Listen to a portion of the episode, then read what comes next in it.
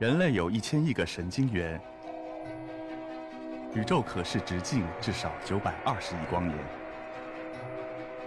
从无限小到无限大，在中科院 SELF 讲坛一起探索未知的世界。本节目由中科院 SELF 讲坛出品，喜马拉雅独家播出。Hello, everyone. Uh, first of all, before I start um, talking to you about what I'm going to be talking to you about today, I want to apologize to all of you. As I've lived and worked in China for the last 16 years, and I'm so sorry that I'm too old and stupid to learn your beautiful language. So please forgive me. I do think it's beautiful, I just can't say it right. I know a lot of Chinese words, but if I say them, you wouldn't understand them. Um, it's, um, it's a great honor for me to be standing on the stage with um, these other uh, very creative, inventive, and ingenious men and women who are developing all kinds of new and exciting and important um, technological advancements and with, with great creativity and imagination.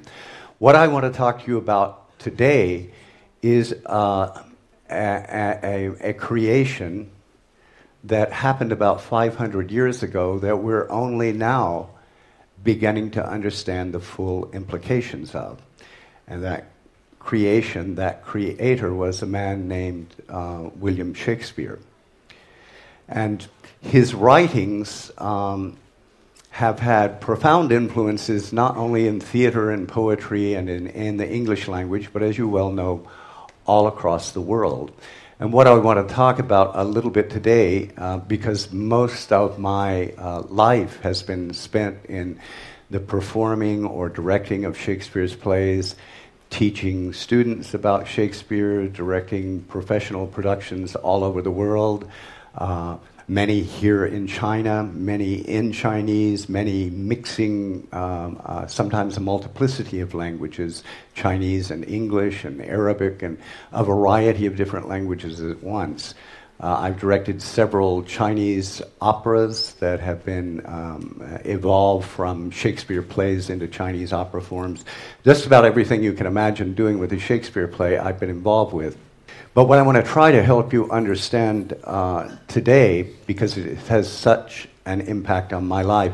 By the way, that weird picture that you see with me with the long hair is uh, a play that I do, and I will perform again soon in, in Xi'an, which uh, is about my first introduction to Shakespeare, which happened um, many, many years ago when I was six years old. And so Shakespeare has been a profound part of my life uh, for my entire life. Um, one of the things that I want to try to help uh, you to understand is why Shakespeare, having done his work 500 years ago in a, in, uh, a culture that is completely different than, a, than the culture that any of us experience, including the people who live in England, where he was born and, and worked 500 years ago, why he's still relevant to us, why he's important to us, and why this innovative work that he does, that he did, remains as innovative today as it was 500 years ago when, when he began his work. One of the first things that, that uh, always needs to be addressed when you're talking about Shakespeare is his influence on the English language. I want to uh, show you something here. Can you see all these words? I'm going to read them to you. These are words that we use every day in English assassination, film, champion, birthplace, employer, advertising, investment, designs, engagement, retirement, exposure, eventful, cold blooded, watchdog, puppy dog, traditional, on and on and on. Shakespeare invented coined all these words. They didn't exist before he came along. And this is only a handful. There are something like between five and 10,000 words that never existed before he began using English. And in fact, today, if you speak English, if you say more than one sentence, you cannot say a sentence that doesn't include a word that Shakespeare created or coined or invented. So his effect just on how we speak English today is a very profound one. And he continues to influence um, everything that we do uh, in terms of language in English.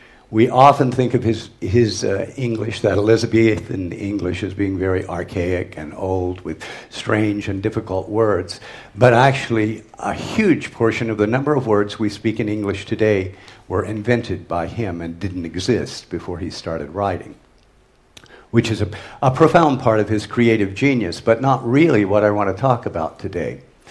Uh, what Shakespeare was doing as a writer of plays was something completely different than anyone had ever done before him, anyone else was doing during his lifetime, or anyone was able to has been able to do since in writing plays or even movies for that matter.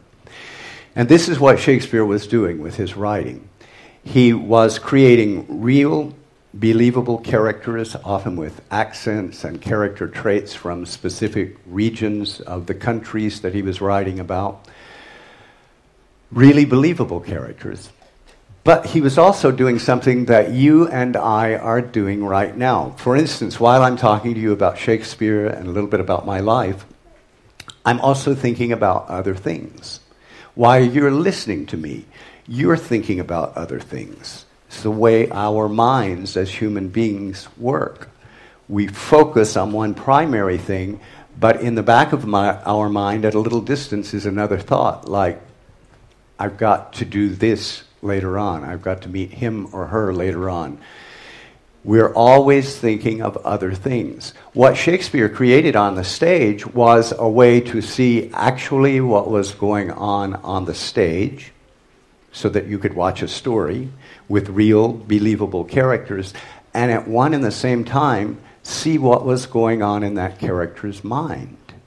So that not only are you watching the story when you watch a Shakespeare play, but you're also watching what the characters are thinking, the other things that they're thinking, the way that our human mind works.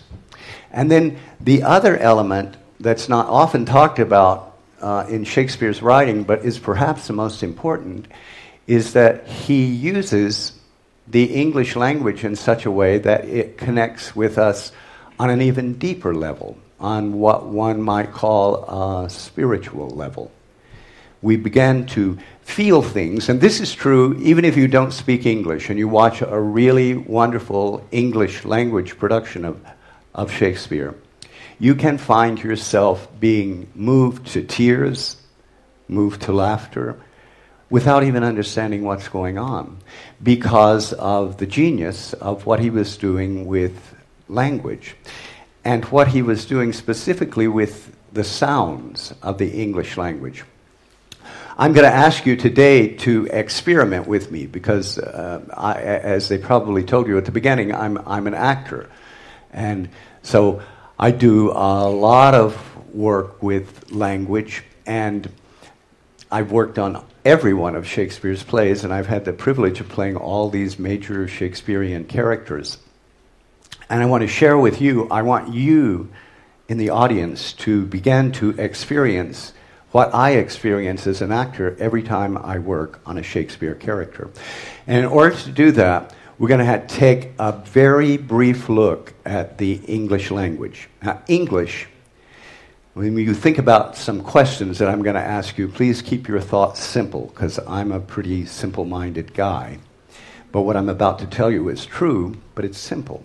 English, the English language is made up of only two elements, just two. And you probably, those of you who speak English, know what those elements are. You can think about it for a moment. They're vowels and consonants, whether you're speaking English or writing English. That's all there is vowels and consonants. If you look at the bottom of the page, you see the five primary vowels A, E I O U.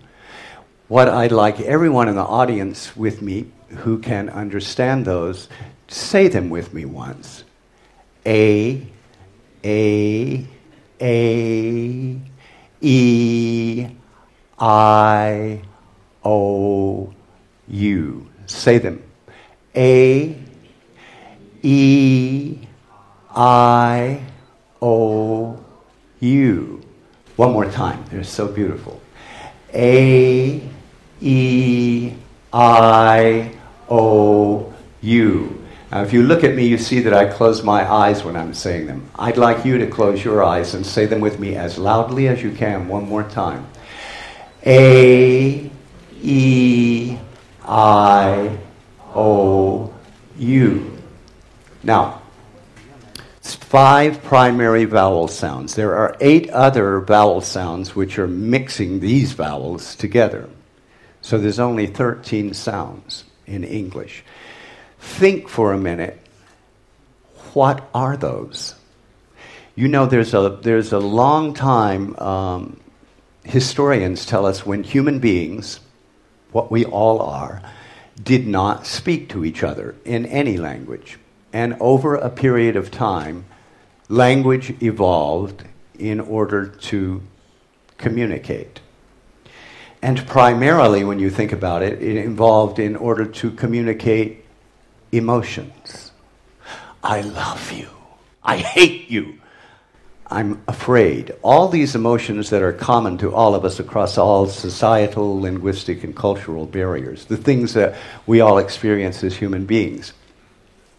English vowel sounds, which linguists uh, tell us evolved first, are human emotions trying to express themselves. That's what A, E, I, O, U, and the eight other sounds are. They're feelings. If you don't believe me, think about this.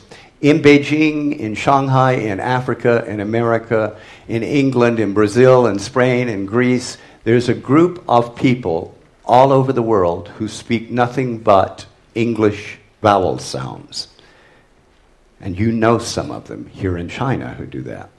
Babies all over the world, before they learn to speak their respective languages, when they're trying to communicate you from the crib and tell you how they're feeling, they make these noises. Now, when babies want to be fed or have their diaper changed, they scream and cry. But when they're trying to tell you what they're feeling, they make these noises.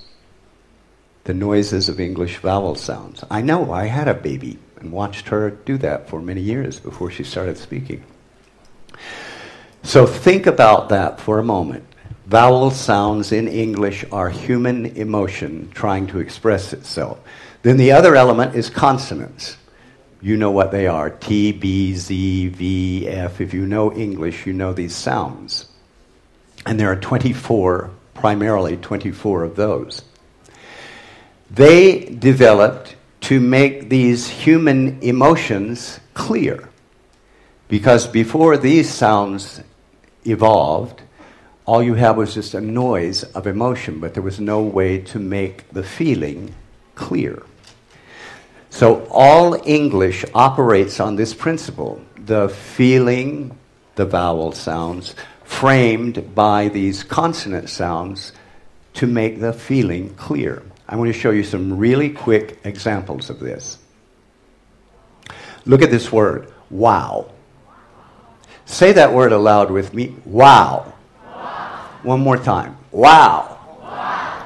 Look at how it's made. It's a feeling, the, the O in the center, and a W, two consonants on either side. One word. So you got a feeling in the middle and two consonants framing it to make it clear. Wow. Now look at this word. War. War war. It's made the same way. It's one small word with a vowel in the center, a feeling, and two consonants framing it, a W and an R. Say this word aloud with me war. war. Now let's say the two words together wow. War. Now I'm going to ask you to close your eyes and do that one more time. Wow war. war. One more time. Wow. wow. War. war. Do you feel what happens to you just by saying those words? You have a little bit of an emotional change just by saying the words. Wow is a word that is exciting and it means what it is, it energizes us. And war is darker. It's a sad word.